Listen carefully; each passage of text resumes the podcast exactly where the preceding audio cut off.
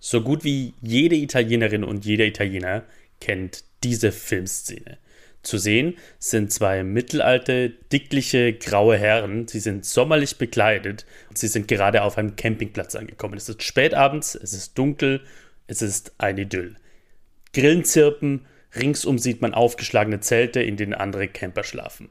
Und einer der beiden sagt: Ma visto che meraviglia! Eh, ma qui è proprio il paradiso terrestre. Das ist ja hier wie der Himmel auf Erden. Dann machen sich die beiden daran, ihr Zelt aufzubauen. Sie sind offensichtlich handwerklich eher semi-geschickt.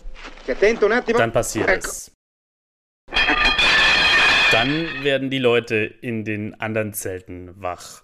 Basta verdammt nochmal! Italiani sempre rumore! Sempre cantare chitarra mandolino! Silenzio! Qui dormire! Tedeschi noi! Se non farai spellere da camping! Noi tedeschi, noi italiani mandolino! Es sind ganz offensichtlich deutsche Camper, die hier Italienisch mit einem dick aufgetragenen deutschen Filmakzent sprechen.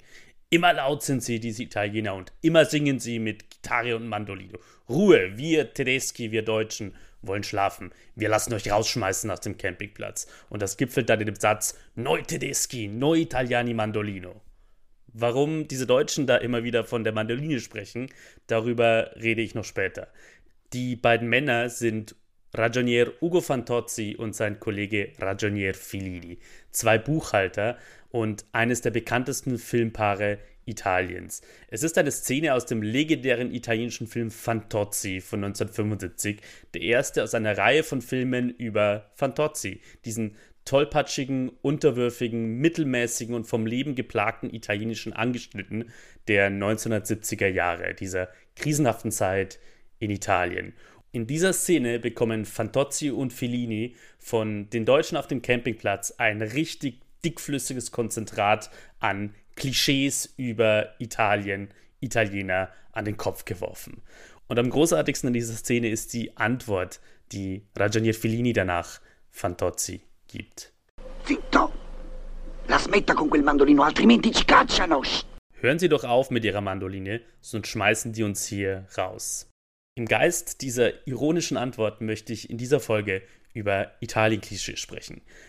Das Ziel dieses Podcasts, kurz gesagt Italien, ist es ja, Italien besser zu verstehen und über die Klischees hinauszuschauen, zu sehen, was dahinter steckt, wenn wir über Italien sprechen. Und ich möchte das heute machen, indem ich über Klischees direkt spreche. Das unübersetzbare Wort, um das es in dieser Episode geht, ist Bel Paese. Das ist eine sehr populäre Bezeichnung für Italien, die sowohl Italiener selbst als auch Italiensehnsüchtige in Deutschland, Österreich, der Schweiz und in vielen anderen Ländern verwenden. Und in diesem Wort steckt zumindest ein kleiner spannender Teil der Antworten darauf, auf die Frage, warum eigentlich so viele Menschen in deutschsprachigen Ländern ganz bestimmte Bilder, Klänge und fixe Ideen im Kopf haben, wenn es um Italien geht. Herzlich willkommen zu Kurz gesagt Italien, dem Podcast, in dem ich Folge für Folge ein Stück Italien erkläre. Immer mit einem anderen, unübersetzbaren Wort. Mein Name ist Sebastian Heinrich. Ich bin politischer Journalist und mein Leben ist eng verwoben mit Italien. Und das ist die zweite Folge von Kurz gesagt Italien, Bel Paese über Italien-Klischees und die Frage, wo sie eigentlich herkommen.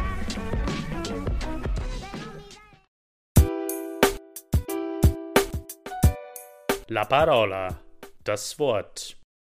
Das unübersetzbare Wort, um das es heute geht, heißt Bel Paese. Wortwörtlich ist es ganz einfach. Das ist ein Wort, das aus zwei Bestandteilen besteht. Bel, das ist die verkürzte Form von bello, schön, und Paese, das in diesem Fall für Land, Nation steht. Bel Paese ist also wörtlich das schöne Land.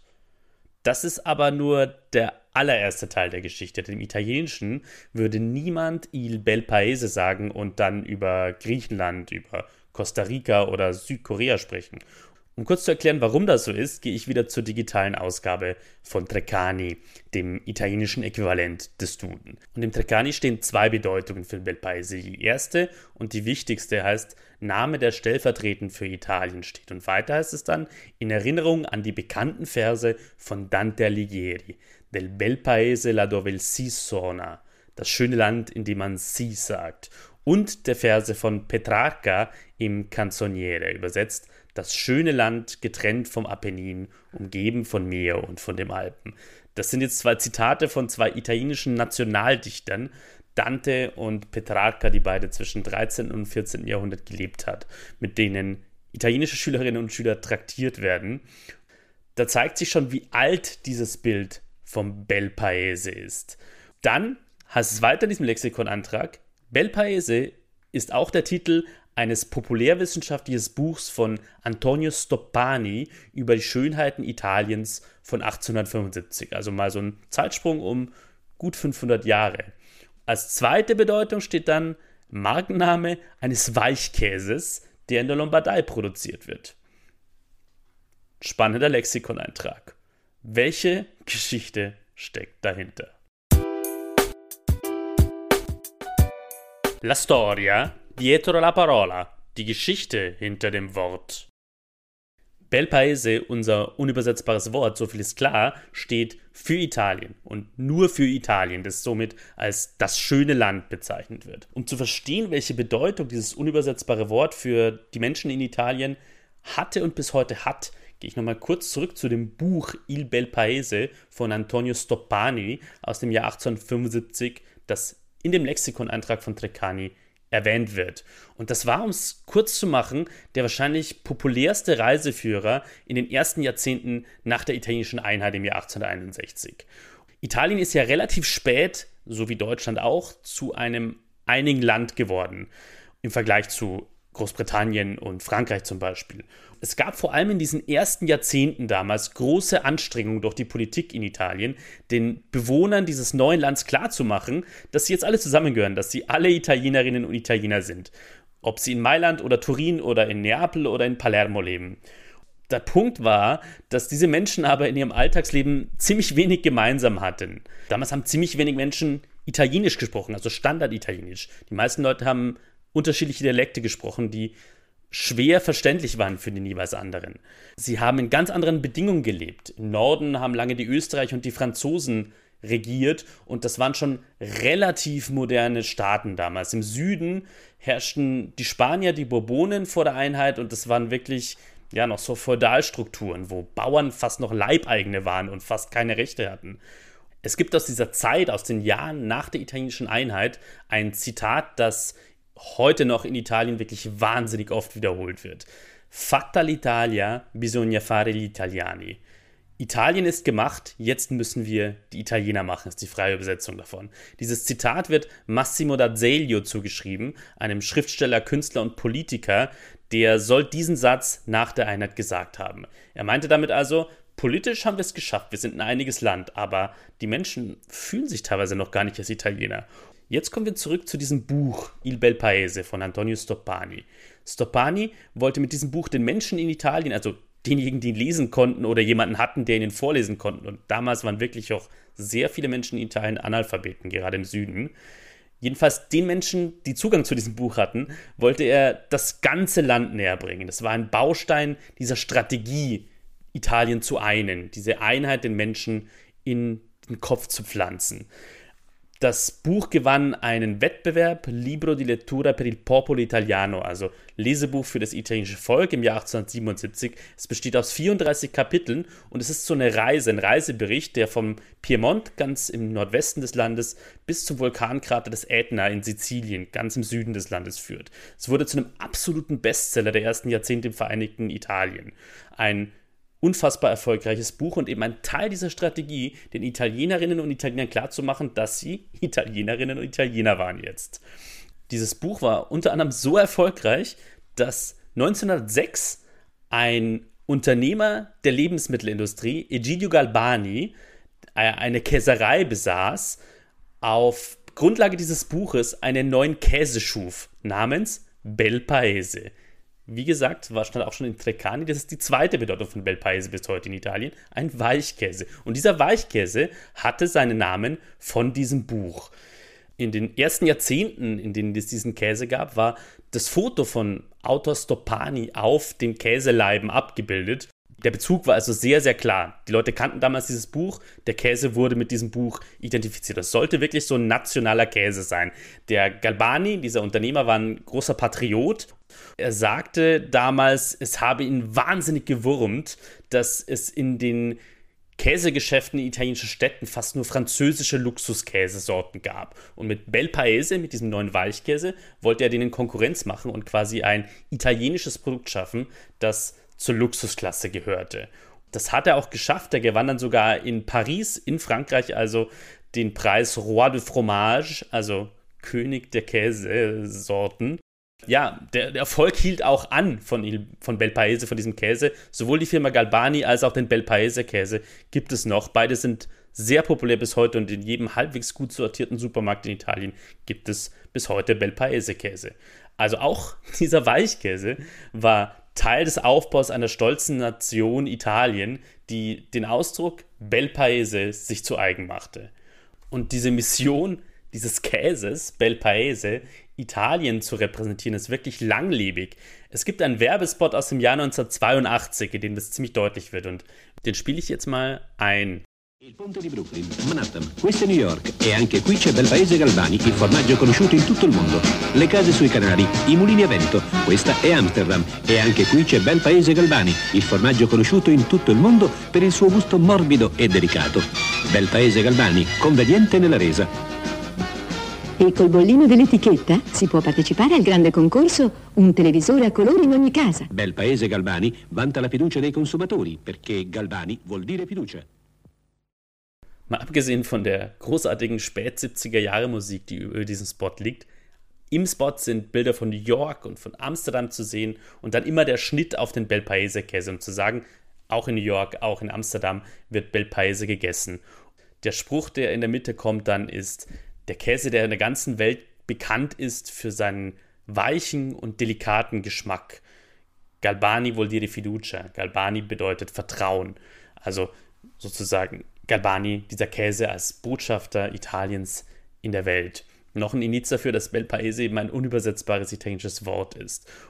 Dieses unübersetzbare italienische Wort hat eine große Rolle bei der Aufbau einer italienischen Identität gespielt und spielt bis heute eine große Rolle, um Italien zu repräsentieren, nach innen und nach außen. Und jetzt würde ich mir gerne mal anschauen, was genau das bedeutet, dieses Wort, dieses Bild von Bel Paese für das heutige Italien. Für die Menschen in Italien selbst hat dieses Wort Bel Paese grob gesagt drei Bedeutungen. Die eine ist eine wirklich uneingeschränkt positive Bedeutung. Bel Paese, Italien ist auch in der Meinung vieler Menschen in Italien ein wirklich sehr, sehr schönes Land. Das wird wirklich im alltäglichen Sprachgebrauch immer wieder gebraucht, um zu sagen, Italien ist einfach schön und man ist auch stolz darauf in Italien. Es erinnert mich an eine Autogrilltafel, also auf einer Autobahnraststätte, die ich im Jahr 2021 gesehen habe, auf einem Rasthof in der Nähe von Ferrara in der Emilia-Romagna. Auf diesem Schild war eine große Landkarte der Region abgebildet und drüber stand die Überschrift Sei in un paese meraviglioso. Du bist in einem wunderbaren Land, also an den Autofahrer gerichtet. Und dann waren eben die Sehenswürdigkeiten der Region zu sehen. Äh, auf die, zu denen man fahren konnte, wenn man von der Autobahn abfährt. Die zweite Bedeutung von Bel Paese ist so ein bisschen weniger positiv, weil sie schon ein bisschen ins Nationalistische und ins Chauvinistische abgleitet. Ich habe ein Zitat gefunden aus dem Jahr 2002 aus einem Artikel der Zeit über Silvio Berlusconi, der damals Ministerpräsident von Italien war und Ulrich Ladurner schrieb damals in der Zeit, Ulrich Ladurner ist bis heute Italien-Experte der Zeit, Berlusconi verfügt über ein gigantisches narzisstisches Ego und er ist der Sohn eines Volkes, das zwischen Minderwertigkeitskomplex und Größenwahn schwankt und das sich seiner selbst nicht sicher ist. Würde man fragen, was es denn bedeutet, Italiener zu sein, bekäme man sehr unterschiedliche Antworten. Nur in einem würden sich alle wiederfinden. Italien ist il bel paese, das schöne Land heißt das übersetzt. Gemeint ist aber, Italien ist das schönste Land. Bel paese ist also hier in dieser Bedeutung, die Ladurna sieht und die tatsächlich auch in Italien immer wieder verwendet wird, einfach schöner als andere Länder.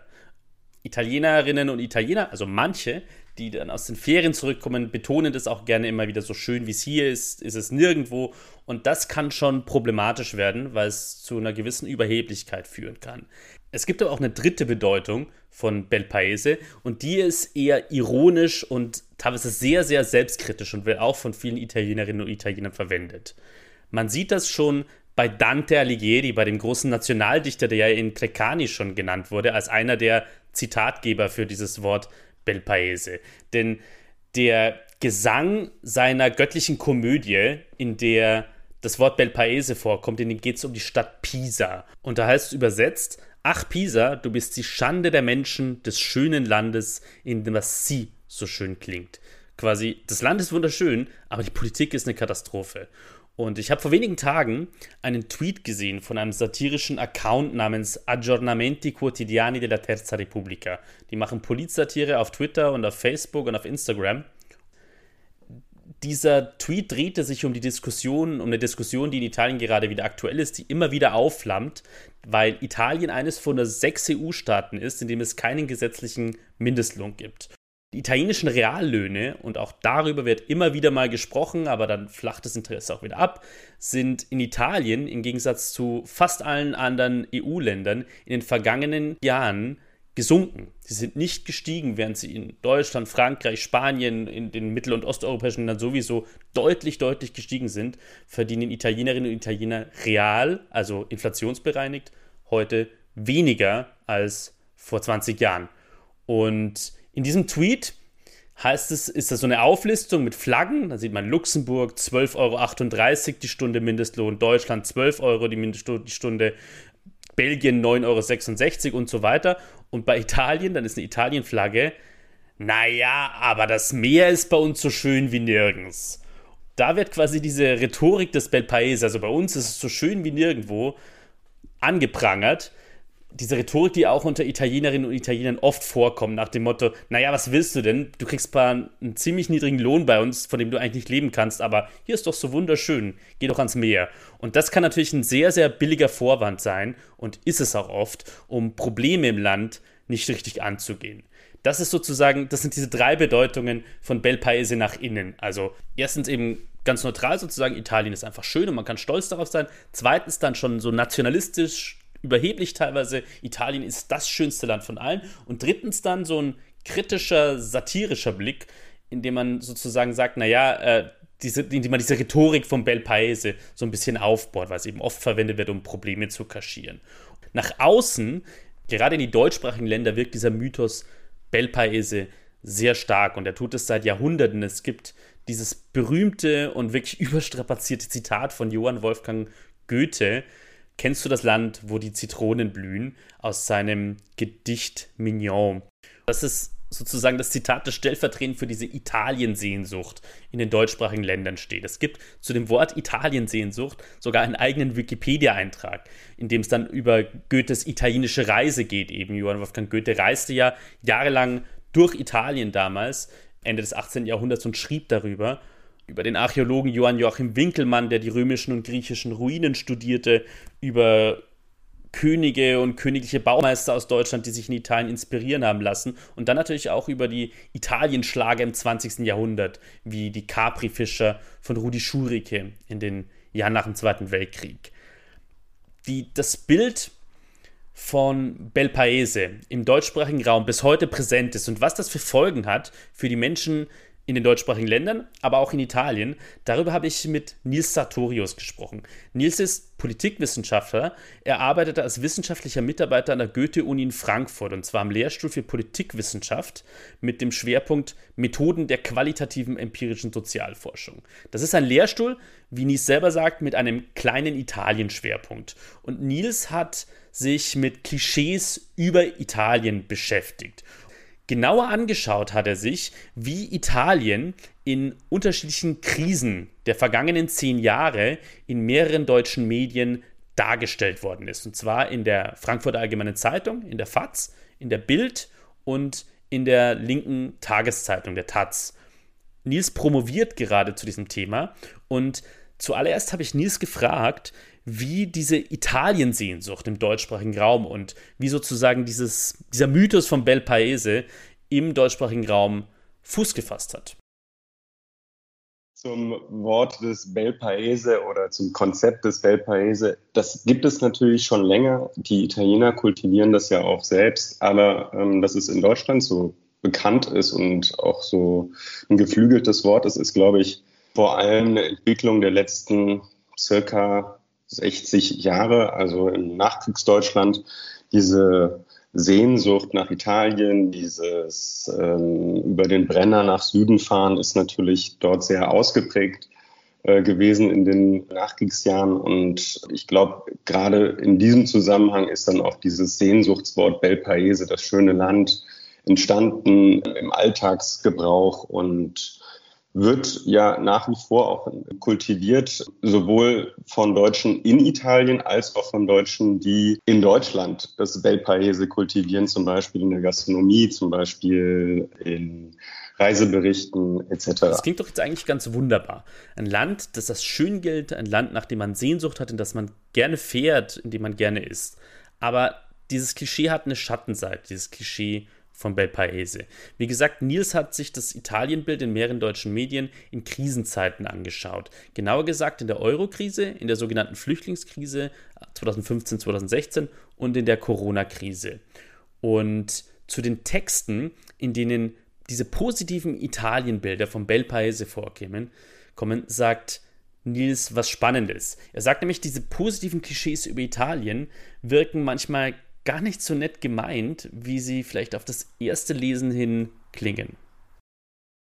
Sie helfen aber häufig auch, und das ist das Komplexe dabei, um so eine Art, naja, ironischen Unterton auch so einzubauen. Also das Bel Paese ist dann häufig auch so ein Synonym dafür, dass sie die ItalienerInnen mh, hm, die Dinge zwar nicht besonders gut hinbekommen, aber wenigstens haben sie ja so ein schönes Land. Und das ist dann häufig auch in diesen Artikeln, die ich mir anschaue, zu den Krisenzeitpunkten der Fall. Also die sind dann zwar positiv, die sind auch teilweise ehrlich gemeint positiv, aber teilweise wirken sie auch so ein bisschen als Synonym dafür, ja, wenigstens das kriegen sie gut hin. Der Italien-Korrespondent der Süddeutschen Zeitung, Oliver Meiler, hat Anfang Juni einen Text veröffentlicht im Magazin der Süddeutschen Zeitung über den Gardasee. Und darin schreibt er ein Zitat, das ziemlich gut zu dem passt, was Nils hier gerade gesagt hat. Die Deutschen haben überhaupt einen eher simplen Blick auf die Italiener, zementiert in Klischees, frei von Komplexität.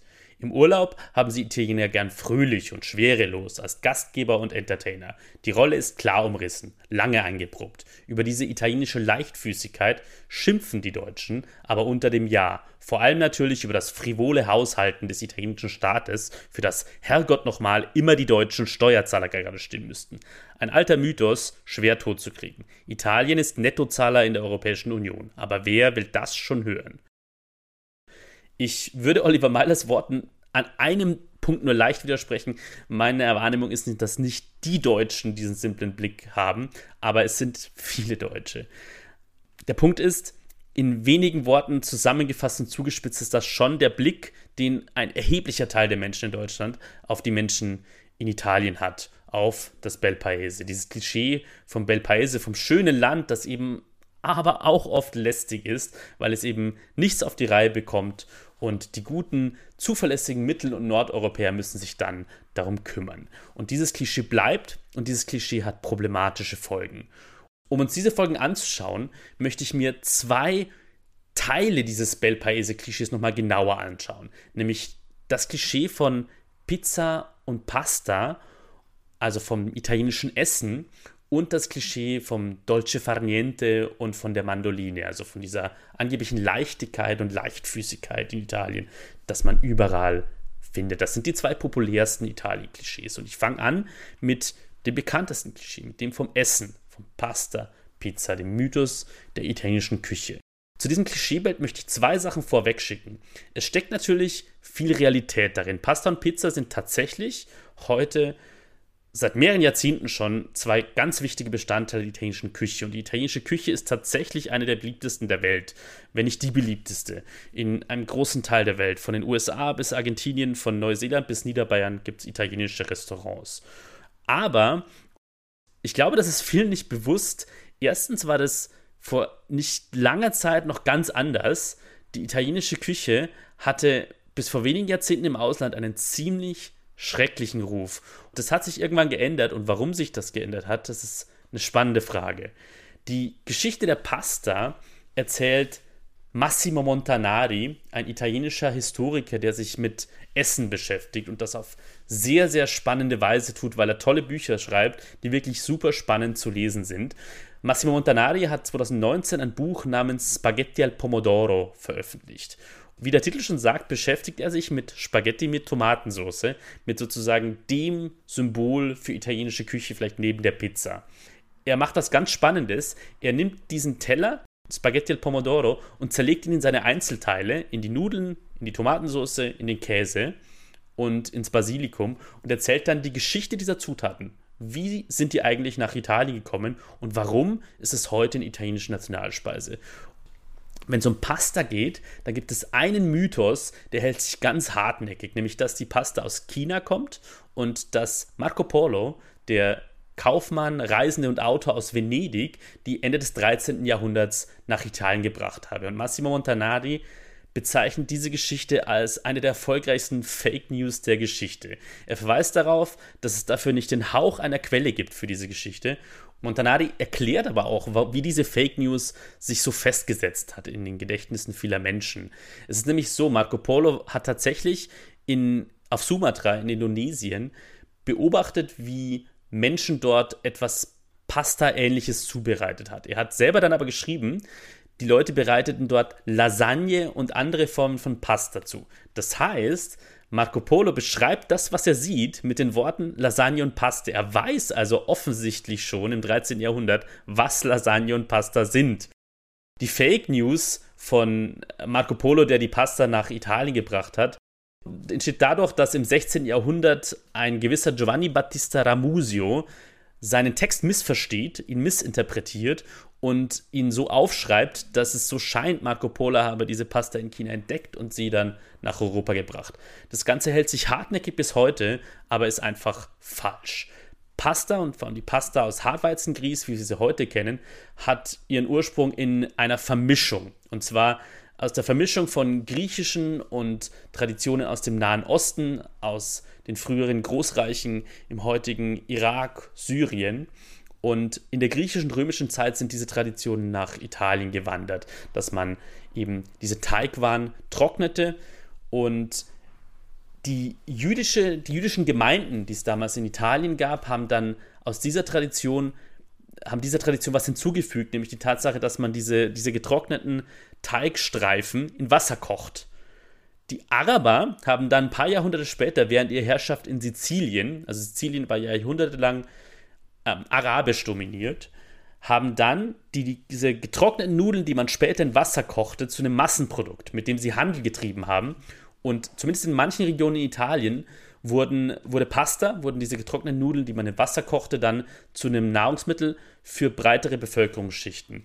Den Käse haben dann Zisterziensermönche, also Mönche, die ursprünglich aus Frankreich kamen, im Norden Italiens entwickelt, also Käse, der sowas ist wie der Parmesan, der Parmigiano, den wir heute kennen. Und die Tomaten sind dann im 17. Jahrhundert aus Südamerika gekommen. Spannend daran ist, Tomaten gelten ja heute auch so als Symbol für die italienische Küche. Die Tomatensauce hieß am Anfang spanische Soße in Italien und wurde dann viel später erst wirklich zu einem nationalen Symbol für Italien. Das Ganze ist deswegen so spannend, auch diese Geschichte der Pasta. Das, was heute als typisch italienisch gilt, ist ganz oft entstanden eben aus Begegnung, aus Vermischung, aus Austausch. So wie Kultur allgemein einfach Austausch bedeutet. Und so nationale Kulturen sind keine Gefäße, die irgendwo im Raum stehen und immer schon so waren, wie sie heute sind, sondern die vermischen sich, verändern sich. Und es entsteht immer etwas Neues aus der Begegnung und aus der Vermischung. Und das ist Massimo Montanari ganz wichtig und das erzählt er anhand dieser Geschichte der, der Pasta und der, der Tomatensauce. Die Pasta war lange äh, eine Spezialität vor allem, also vor allem die Maccheroni, waren lange eine Spezialität vor allem in Süditalien und haben sich dann aber später ab der italienischen Einheit in ganz Italien in ihrer aktuellen Form, die Spaghetti, die Maccheroni, verbreitet und wurden dann zu so einem nationalen Symbol. Die Pizza, das zweite italienische Nationalgericht heute, über die schreibt Dieter Richter. Er ist Professor für Literaturwissenschaft im Ruhestand und ein ausgewiesener Italienkenner. 2008 hat er sogar den Verdienstorden der Italienischen Republik erhalten. Dieter Richter hat 2021, also ganz frisch, ein Buch veröffentlicht, das wahnsinnig spannend ist. Das heißt Con Gusto, die kulinarische Geschichte der Italiensehnsucht, erschienen im Wagenbach Verlag. Richter schreibt davon, wie die Pizza, dieser belegte Teigfladen, bis ins späte 19. Jahrhundert eine regionale Spezialität war, die man eigentlich nur in Neapel zu essen bekam, nur in der Stadt Neapel selbst. Und Anfang des 20. Jahrhunderts wanderte die Pizza dann mit italienischen Immigranten in die USA zuerst. Nicht in den Rest Italiens, sondern erst in die USA. Nach New York City vor allem, wo ein gewisser Gennaro Lombardi vermutlich die erste Pizzeria außerhalb von Neapel eröffnete, wie Dieter Richter schreibt. Italien war also schon 40 Jahre damals ein feindes Land, aber Pizza gab es eigentlich nur in Neapel. Erst nach dem Zweiten Weltkrieg wurde die Pizza dann in Italien auch außerhalb von Neapel richtig populär. Die Frage, die jetzt natürlich für uns in diesem Podcast spannend ist, ist, wann wurden Pasta und Pizza in den deutschsprachigen Ländern so beliebt, wie sie es heute sind? Der Punkt, der wirklich viel überraschen wird, ist da, dass bis ins 20. Jahrhundert die italienische Küche in Deutschland, Österreich, der Schweiz einen miserablen Ruf hatte. Es gab damals schon Italienreisende, das waren gebildete, reiche Menschen, die teilweise diese Grand Tour machten, die damals adlige Menschen machten, die durch Europa reisten in der Postkutsche. Und dann ab dem 19. Jahrhundert ging das ja auch per Eisenbahn und es gab eine etwas breitere Bevölkerungsschicht, die es machen konnte und sich Italien anschaute und sich an Italien wirklich erfreute. Aber Essen, nein, danke die italienische Küche galt als absolut ungenießbar. Dieter Richter schreibt, die klassische Italienreise war Augenlust, nicht Gaumenschmaus. Und es gibt ein paar Zitate aus seinem Buch, die ich total faszinierend fand. Ein Gymnasiallehrer und Dichter namens Otto Kimmig, der schrieb Ende des 19. Jahrhunderts über seine Italienreise, das erste Kreuz in Italien sei die italienische Küche. Zähes Fleisch, schlechte oder keine Butter, Öl und wieder Öl, Knoblauch über Knoblauch. Olivenöl galt damals als ungesund, als ungenießbar für Menschen in Deutschland. Es gab sogar ein Krankheitsbild, die Ölkrankheit für Italienreisende, die Magenprobleme bekamen wegen dieses Olivenöls angeblich. Der Schriftsteller und Komponist Gustav Nicolai, der schrieb ein sehr, sehr kritisches Buch im 19. Jahrhundert, Italien, wie es wirklich ist, und schrieb dann über Pasta, Zitat, sei ein gelbgraues Wurmgewinde, steinharter und sandiger Macaroni. Und Johann Gottfried Säume, schrieb über den bestialischen Makaronenfraß in, in Sizilien, den er begegnet sei. Es gibt sogar einen, einen, Schriftsteller namens Karl Friedrich Benkowitz, der längere Zeit in Sorrent lebte und der sogar behauptete oder, oder insinuierte sozusagen, vermutete, dass äh, die Neapolitaner deswegen die, die Nudeln, die langen Nudeln essen konnten, weil sie eine besonders weite Kehle hätten und deswegen singen sie wohl auch so viel. Zur Pizza schrieb dann Ferdinand Gregorovius, 1853, noch so ein Italienreisender. Es gehört der Magen eines Lazzarone dazu, sie zu verdauen. Lazzaroni waren so das absolut, die absolut ärmsten in Neapel, das Lumpenproletariat quasi in Neapel. Und weil die Italienreisende, die deutschen Italienreisende, die italienische Küche überhaupt nicht abkonnten, gab es deutsche Restaurants in, in größeren italienischen Städten. In Rom gab es das Gasthof vom Rösler Franz an der Ecke Via Condotti, Piazza di Spagna, so ganz nah an der spanischen Treppe. In Rom gab es eine deutsche Brauerei, eine deutsche Wurstfabrik, eine Trattoria Tedesca, wo der Sohn von Johann Wolfgang von Goethe berichtet, dass er dort Bratwurst mit Bohnen bekommen hat. Die Frage ist jetzt, wann hat sich das geändert? Wann gab es diese Wandlung zum Positiven? Wann wurde italienische Küche beliebt in, in den deutschsprachigen Ländern? Es gab dann so erste Produkte, die Italienreisende mochten. Das war zum einen der Schnee, der damals in Italien zu Sorbet und zu Speiseeis verarbeitet wurde. Den lagerte man und machte daraus dann Speiseeis. Schon im 18. und 19. Jahrhundert gab es dann reisende Schriftsteller, die diesen Schnee eigentlich ziemlich toll fanden, den es dort zu kaufen gab auf der Straße. Dann wurden aus Italien ab dem 17. Jahrhundert Zitrusfrüchte, Zitronen, Orangen in wirklich rauen Mengen nach Deutschland importiert. Es gab die Lemoni-Händler oder Pomeranzengänger, so hießen die italienischen Händler, die nach Deutschland auswanderten. Und Ende des 19. Jahrhunderts kamen dann die ersten Eisverkäufer aus Italien nach Deutschland, die Gelatai oder Gelatieri. Ein großer Teil davon übrigens aus dem Val di Zoldo im Veneto, in den Dolomiten, das bis heute als Valle dei Gelatieri gilt, also als Tal der Eisverkäufer, der Eismacher. Dann der Siegeszug von Pizza und Pasta begann dann wirklich erst nach dem Zweiten Weltkrieg. Zum einen durch die Gastarbeiterinnen und Gastarbeiter aus Italien, die in Deutschland ihre Restaurants eröffneten oder zu eröffnen begon, begannen. Dann gab es natürlich auf der anderen Seite viele Menschen aus dem deutschsprachigen Raum, die Urlaub in Italien machten und sich langsam an die italienische Küche mehr und mehr gewöhnten. Das ging eigentlich relativ schnell. Anfang der 1950er Jahre, 1952, wurde in Würzburg angeblich die erste Pizzeria eröffnet. 1966 die erste dann in München und nach und nach folgten in immer mehr Städten diese italienischen Restaurants. Es gab Widerstand gegen die italienische Küche. Es gibt eine Folge der wahnsinnig populären Serie Ein Herz und eine Seele, die in den 1970ern in Deutschland lief. Die dreht sich um eine Familie aus dem Ruhrgebiet. Es ist eine Satire auf das Familienleben und auf die Generationenkonflikte, die es damals gab. Der Vater, Alfred Tetzlaff, genannt Ekel Alfred, ist ein wirklich extrem reaktionärer, rechtskonservativer Mann, und es gibt diese erste Folge, es ist die allererste Folge von Ein Herz und eine Seele, in der es plötzlich um Pizza geht. Und Ekel Alfred sagt das hier. Pizza. Jahrhundertelang hat die Menschheit überlebt, ohne Pizza zu essen. Und jetzt wird dann das an jeder Straßenhecke um die Ohren gehauen. Pizza.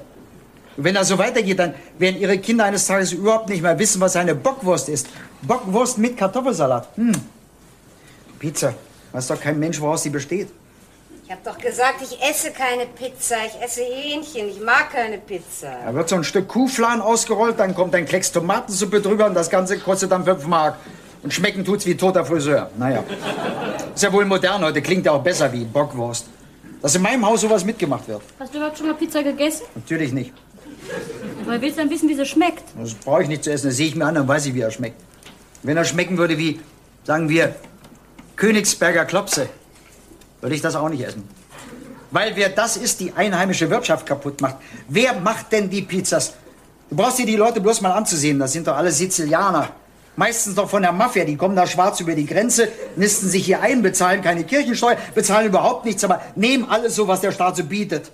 Und dann, wenn sie ihre Millionen voll haben, dann verduften sie. Da bleibt einem am Ende dann wirklich das Lachen so ein bisschen im Halse stecken, weil was Ekel Alfred, diese satirische Figur, sollte ja so eine Karikatur wirklich des, des, reaktionären Familienvaters in Deutschland sein. Was er da vorträgt, das sind handfeste rassistische Klischees gegen Italienerinnen und Italiener, unter den Menschen aus Italien mit italienischen Wurzeln jahrzehntelang gelitten haben in Deutschland und teils bis heute leiden. Trotz der Widerstände der Ekel Alfreds der Nation ist Pizza aber dann zu einem der populärsten Gerichte überhaupt geworden in Deutschland. Es gibt in vielen Dörfern inzwischen italienische Restaurants. Allein an tiefgekühlten Pizzen wurde 2019 10 bis 12 pro Kopf in Deutschland verspeist, pro Einwohner. Wie sehr die Pizza dann auch in Deutschland mit den Jahrzehnten zu einem positiven Symbol für Italien geworden ist, sieht man an einer Szene in einem Film, der 1988 in Deutschland erschienen ist. Er heißt Mann spricht Deutsch, Regisseur ist Hans-Christian Müller und Hauptdarsteller sind Größen des politischen Kabaretts der damaligen Zeit, die besonders in Süddeutschland erfolgreich waren, aber eigentlich in ganz Deutschland bekannt. Gerhard Polt, Gisela Schneeberger, Dieter Hildebrandt, Werner Schneider. Dieser Film ist wahnsinnig spannend, wenn es um Klischees über Italien geht.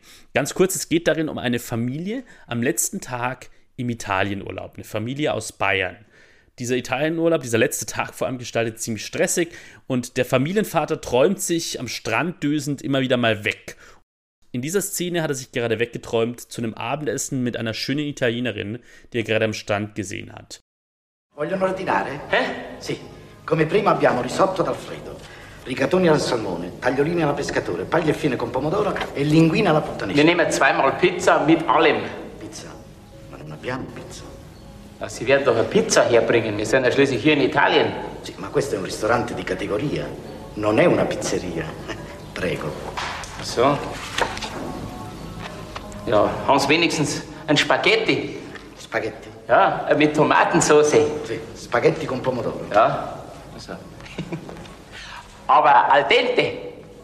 Tja, sogar al dente kann er schon sagen. Der Erwin Löffler, so heißt die Figur, die Gerd Polter in Mann spricht Deutsch spielt. Und man sieht an dieser Szene zwischen Ekle Alfred 1973 und Mann spricht Deutsch 1988 liegen 15 Jahren und man sieht daran schon, wie krass sich die Klischeebilder da verändert haben, weil es eine Bewegung von unten gegeben hat, die sie umgedeutet hat. Und Pasta und Pizza waren dann nicht mehr das eklige Gewürm also, oder der Kuhfladen, der ausgerollte Kuhfladen, sondern eben Inbegriff für eine italienische Lebensart.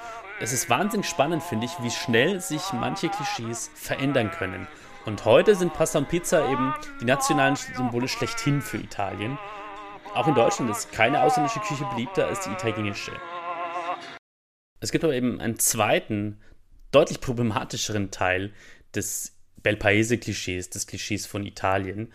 Und das ist der, das Klischee vom Dolce far niente und von der Mandoline, von der Entspanntheit und angeblichen Leichtigkeit der Italienerinnen und Italiener. Und der Unterton dabei ist oft Faulheit auch. Dolce far niente, das ist ein italienischer Satz, das süße Nichtstun, den man aber in Italien viel, viel seltener hört als in Italien-Beschreibungen in anderen Ländern. Der Ausdruck selbst kommt sogar wohl aus dem alten Rom. Illud jucundum nihil agere, also das ist dieses süße Nichtstun, das hat Plinius der Jüngere in einem seiner Briefe geschrieben, der übrigens selbst das gar nicht so lobenswert fand, sich aber dann selbst ertappt dabei hat, dass es eigentlich ganz schön ist, mal nichts zu tun. Es gibt ein Gemälde von einem britischen Maler, John William Waterhouse, der lange in Italien gelebt hat und der, das heißt Dolce Far Niente und dann sieht man eine junge Frau, die auf so einem Kanapee liegt und äh, nichts macht mit so einem Luft, Luftwedel mit dem Luftfächer in der Hand. Das Ganze ist also ein Mythos, den vor allem Menschen aus anderen Ländern auf Italien projizieren, dieses Dolce Far Niente. Und dann gibt es ein Instrument, das in der Wahrnehmung der Italienerinnen und Italiener selbst dafür steht, wie sie in der Welt als leicht und verspielt und manchmal auch so ein bisschen faul wahrgenommen werden. Das ist die Mandoline. Instrument stammt aus Italien, aus dem 18. Jahrhundert. Es gibt mehrere Arten von Mandoline, die Mailänder Mandoline, die neapolitanische Mandoline. Aber der Klang der Mandoline ist, wird oft als typisch empfunden für Italien. Und das Klischee vom Dolce Far Niente und von den Mandolinenklängen hat äh, viel zusammen mit dem Eindruck dieser entspannten Langsamkeit, die viele Menschen im Italienurlaub haben oder den sie zumindest haben wollen. Der Punkt ist natürlich, dass es ein echt kleiner Teil der Realität in Italien. Wenn man auf der anderen Seite mal erlebt hat, was für ein Stress gerade für die Menschen in der Gastronomie in Italien diese angeblich entspannte Urlaubszeit ist, oder wer mal den Autoverkehr in Rom, Mailand oder Neapel kennengelernt hat, der könnte dann schon mal leichte Zweifel bekommen an diesem Bild dieser angeblich ständigen Entspanntheit. Klar, es gibt dann, man wird konfrontiert in Italien manchmal mit staatlicher Bürokratie oder oft in der man dann oft Bestätigungen sieht, dieses, naja, langsam, dieser Langsamkeit, dieses langsamen Vorankommens. Und es gab in den vergangenen Jahrzehnten in italienischen Regierungen auch immer wieder Personen, die mit ihrem Politikstil, mit ihren konkreten Handlungen immer wieder massiv dazu beigetragen haben, dass dieses unseriöse, hallodrihafte Image Italiens sich verfestigt hat. Aber es ist eben auch wahr, dass zum Beispiel Italienerinnen und Italiener längere Arbeitszeiten haben als Menschen in Deutschland und in anderen deutschsprachigen Ländern. Mehr als in Finnland, Schweden, Dänemark und den Niederlanden, mit nämlich 37 Stunden wöchentlich im Durchschnitt. Griechenland übrigens, das nochmal, auch das zum Klischee der Südländer hat, mit 41,7 Arbeitsstunden die Woche die höchste Wochenarbeitszeit. Ich habe auch schon mehrfach erlebt, dass Italienerinnen und Italiener, die nach Deutschland oder in ein anderes Land in Mittel- oder Nordeuropa ziehen, erzählen, wie krass sie das fanden, dass Leute so um 17 Uhr aus dem Büro gehen und dann sich die Schwimmbäder, die Cafés füllen. Italiener haben auch nicht mehr Urlaubsanspruch als Leute in Deutschland. Das ist ziemlich ähnlich in Italien. Bei insgesamt 32 Tagen, wenn man die Feiertage dazu rechnet. In Deutschland sind es dann demgemäß 30, in Österreich 38, aber in Deutschland sind ja auch geben viele Arbeitgeber ja auch deutlich mehr als den gesetzlichen Mindestanspruch. Und es gibt in Italien von wegen Dolce Vita und Dolce Farniente und Entspanntheit. Es gibt deutlich weniger Elternzeit. Väter bekommen zum Beispiel nur sieben Tage Congedo di Paternità. Also dieses Elternzeitmodell, wie es in Deutschland und in anderen europäischen Ländern gibt, das ist in Italien leider noch weit entfernt. Also das Dolce Farniente und Mandolinen-Klischee ist zwar hartnäckig, aber in der Realität ist es nicht wirklich Teil des italienischen Alltags. Ich habe mit Nils Sartorius, mit dem Politologen, der sich mit Italien-Klischees beschäftigt hat, damit beschäftigt, wie dieses Klischee sich aber verfestigt hat und wie es in deutschen Medien, in deutschsprachigen Medien immer wieder transportiert worden ist. Und Nils hat mir erzählt, dass die in den Krisensituationen, über, mit denen er sich beschäftigt hat, der Euro-Krise, der Migrationskrise und der Corona-Krise, diese Bilder ziemlich gleich geblieben sind. Das Interessante an diesen drei Krisen ist eigentlich, dass es bestimmte Bilder gibt, die immer wieder vorkommen, obwohl die Krisen von dem Typus eigentlich sehr unterschiedlich sind, haben wir trotzdem sehr ähnliche Bilder und sehr ähnliche Italien-Deutschland-Beziehungen, die sich da abbilden. Jetzt hat mir dann Beispiele genannt für die Klischees, die er immer wieder in deutschen Medien gefunden hat in seiner Analyse. Die Bilder, die dort entstanden sind, sind häufig eines was sich äh, dadurch auszeichnet, dass es bestimmte Belehrungen gibt. Also ganz häufig in der Eurokrise haben wir gesehen, gerade in der FAZ, dass ähm, in einem teilweise herablassenden Ton den Italienern erstmal erklärt wird, journalistisch und dann letztendlich auch mit äh, Blick auf die Politik, wie es dann genau zu machen ist, wie die dort ihre Geschäfte zu zu, zu pflegen haben und äh, wie die Politik sich jetzt eigentlich entwickeln sollte, was die Regierung machen sollte, wer zurücktreten sollte, was doch die richtigen Maßnahmen wären. Man solle doch nur nach Deutschland gucken. Und da gibt es eben dieses Beispiel oder da gibt es eben diese, diese Entwicklung zwischen Musterschüler auf der einen Seite, selbsternannter Musterschüler, und auf der anderen Seite halt eben ein Land, das es nicht richtig auf die Reihe kriegt, dass das, das besonders schön ist und dass man besonders liebt und besonders schätzt, aber auf der anderen Seite immer wieder äh, in die Wunde reingeht und sagt, das brauchen die Italiener jetzt, das ist die Lösung. Schaut doch mal nach Deutschland. Hier haben wir eigentlich eine Lösung gefunden, für euch entwickelt. Nehmt sie doch einfach. Und diese Klischees, die in Medien transportiert werden, die haben Auswirkungen. Nils hat mir dazu das gesagt. Also wenn wir uns anschauen, wie die deutsche Politik gerade in der Eurokrise war, dann können wir die schon auch ganz gut in Verbindung bringen mit dem, was die FAZ berichtet hat, mit dem, was die FAZ so verlangt hat. Äh, also das ist durchaus auffällig, äh, nicht nur gegenüber Italien, auch gegenüber Griechenland, gegenüber anderen, gegenüber Irland, die dann damals ja dann irgendwie als Musterschüler ganz schnell wieder galten. Da kann man sich auch mal darüber unterhalten, was so zwischen den sogenannten Südländern und äh, den Nordländern so äh, in den Wahrnehmungen eigentlich passiert ist. Und dementsprechend denke ich schon, dass ich dir zwar jetzt nicht sagen kann, der damalige Minister Schäuble liest nur FAZ und macht dann genau das, aber man kann schon sehr genau beobachten, dass diese Art von Berichterstattung einherging mit einer gewissen Politik. Spuren hat diese Politik laut Nils nicht nur in der deutschen Politik gegenüber Italien hinterlassen, sondern auch in Italien selbst. Ich nenne das auch immer so eine Art Scar-Effekt, so so eine Narbe, die dann einfach bleibt. Die verheilt vielleicht etwas, aber diese, diese, diese Bösartigkeiten, die sind in Italien sehr genau wahrgenommen worden. Ja, also wenn es dann mal wieder irgend so einen Artikel gab, der, da findet man immer wieder dann auch Referenzen aus italienischsprachigen Medien, die genau das aufnehmen und sich sehr bewusst darüber sind, wie in Deutschland gesprochen wird.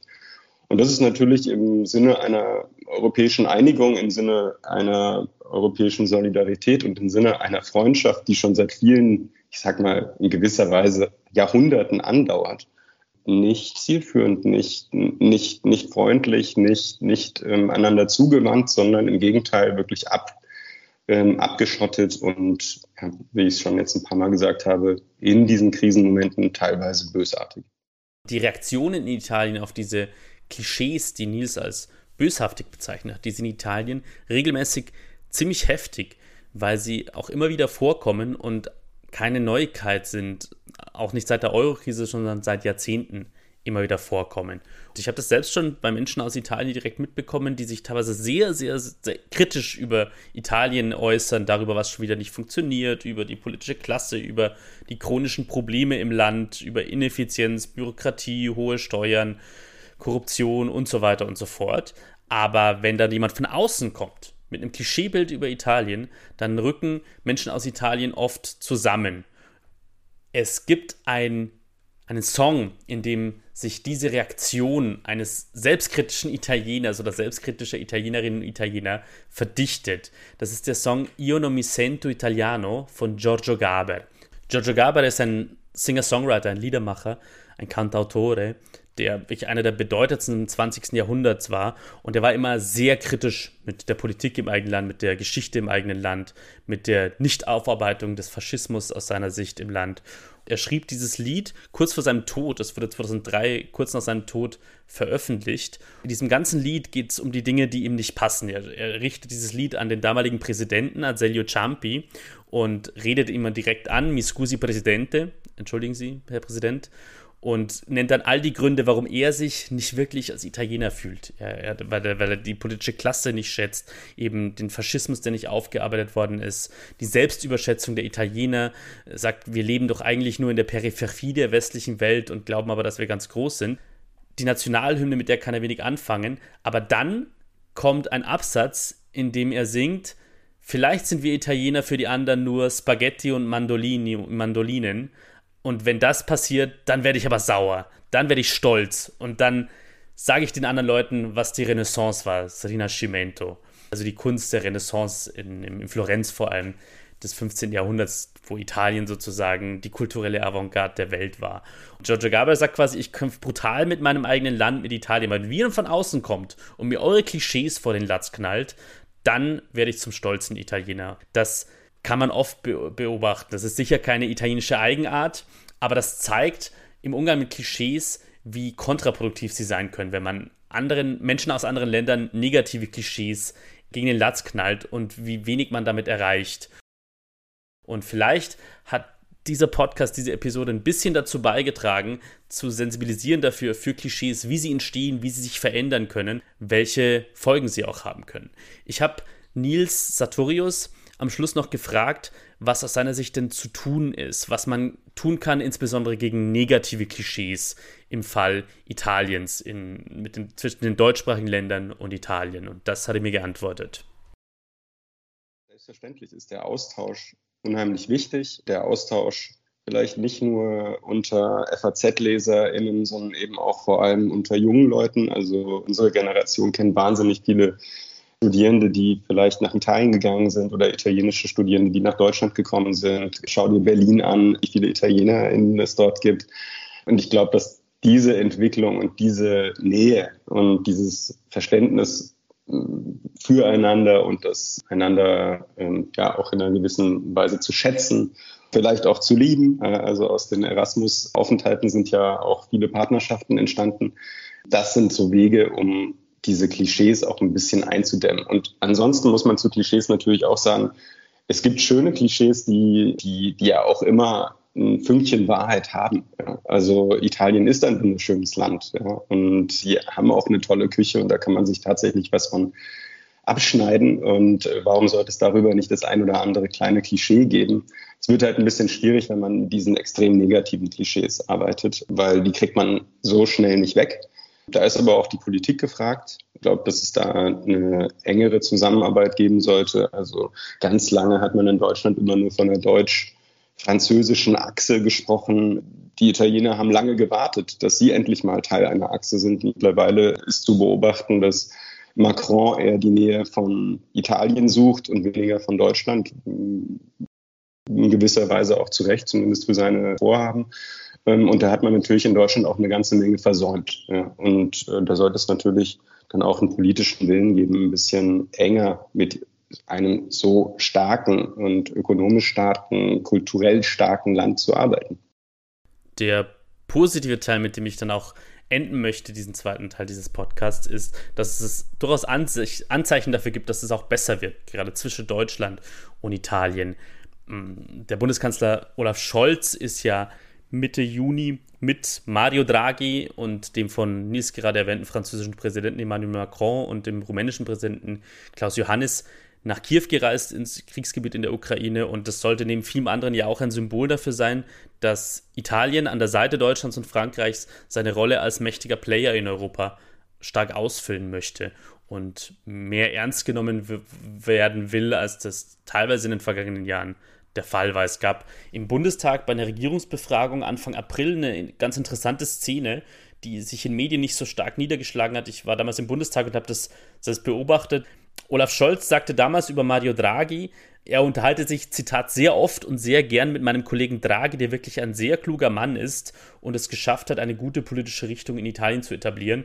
Und äh, sagte dann mit Blick auf die Politik zur Ukraine, einer meiner besten Gesprächspartner ist der italienische Ministerpräsident. Und das sind schon sehr wertschätzende Worte.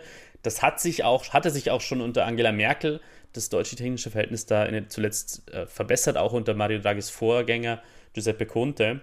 Die Frage ist natürlich, wie das weitergehen wird. Im Frühjahr 2023 sind in Italien Parlamentswahlen und es wird eine ziemlich bedeutende Frage, welche Regierungsmehrheit dann zustande kommt und wie sich diese neue italienische Regierung und die deutsche Bundesregierung dann begegnen. Ob sie einen respektvollen Dialog pflegen, einen Dialog auf Augenhöhe oder eben wieder in Klischees verfallen.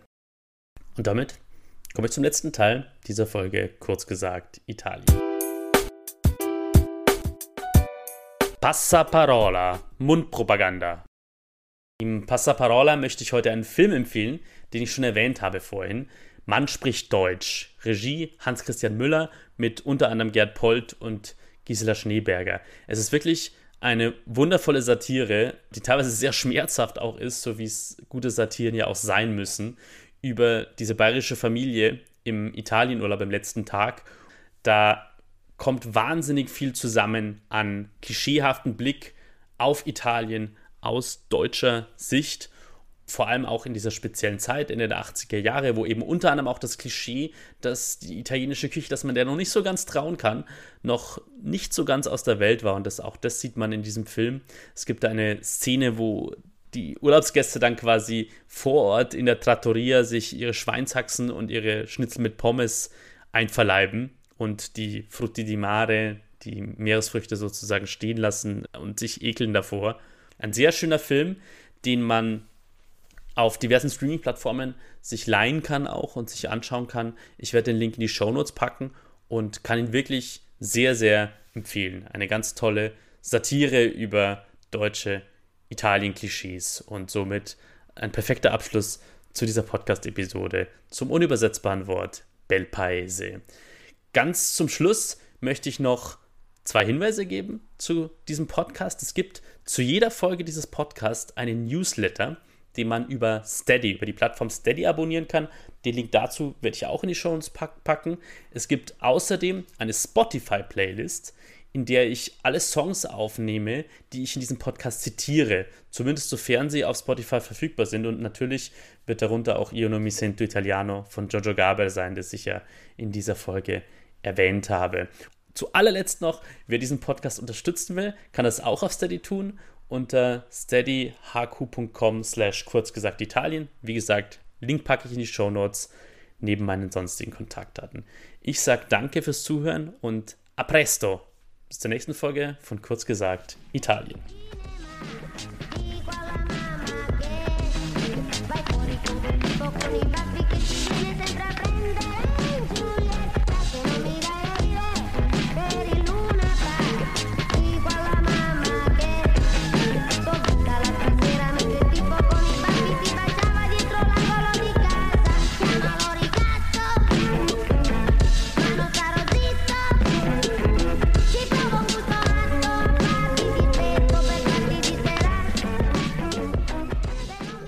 Das war eine Folge von Kurz gesagt Italien. Idee, Recherche und Produktion von Kurz gesagt Italien sind von mir, Sebastian Heinrich. Auf Twitter bin ich zu finden unter @bastianoenrico. Die Titelmelodie ist der Track Italian Singing Hip Hop von Color mit einer Creative Commons Lizenz. Die Zwischenmelodien sind von Dominic Ward, ebenfalls mit einer Creative Commons Lizenz.